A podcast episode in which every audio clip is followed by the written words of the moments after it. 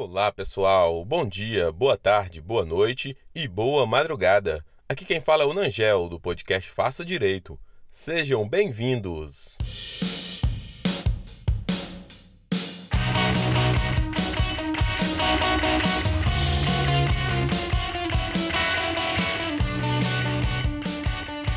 Bom, pessoal, agora que nós já sabemos quais são as fontes formais imediatas e as fontes formais mediatas do direito penal, falaremos separadamente sobre cada uma delas, iniciando pelas fontes formais imediatas.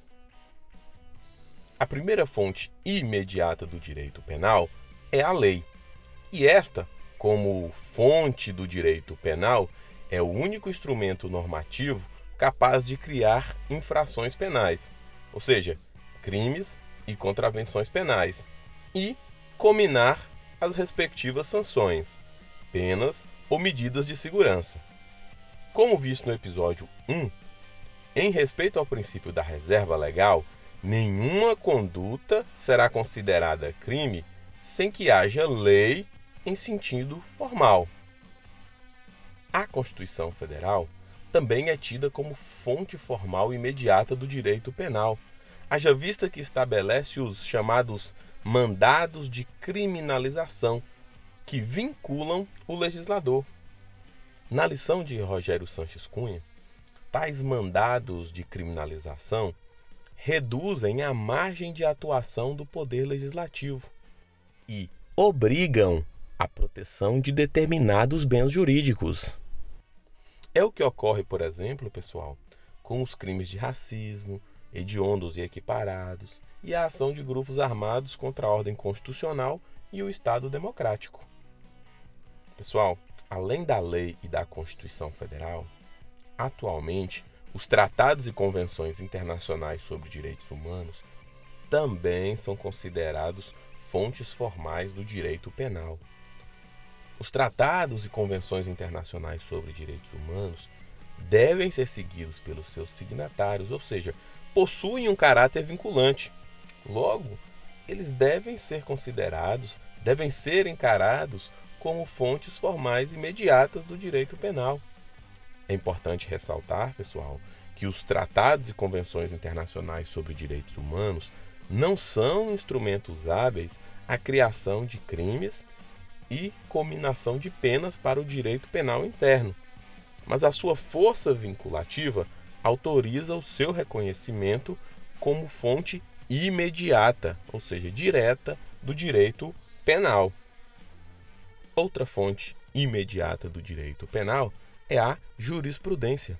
Pessoal, com a possibilidade de edição de súmulas vinculantes pelo Supremo Tribunal Federal, com base no disposto no artigo 103-A da nossa Constituição, a jurisprudência tornou-se uma evidente fonte imediata do direito penal. Vale lembrar, por exemplo, a súmula vinculante número 24, que disciplina a atipicidade do crime contra a ordem tributária quando pendente o lançamento definitivo do tributo.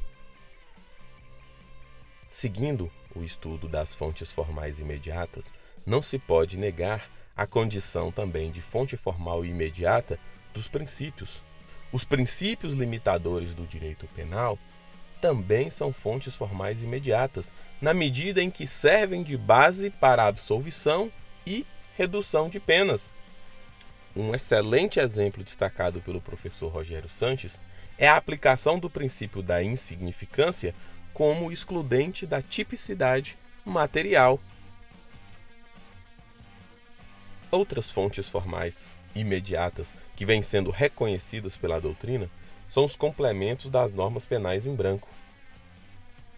Aqui, pessoal, embora exista alguma divergência quanto à sua caracterização como fonte imediata ou fonte imediata, é fato que os complementos das normas penais complementam inclusive as normas penais incriminadoras, como é o caso da Portaria 344 do Ministério da Saúde, que delimita o rol de substâncias consideradas entorpecentes e psicotrópicas, e serve de complementação para a aplicação da lei de drogas. Então, pessoal, não há como negar que tais complementos também são fontes formais imediatas do direito penal.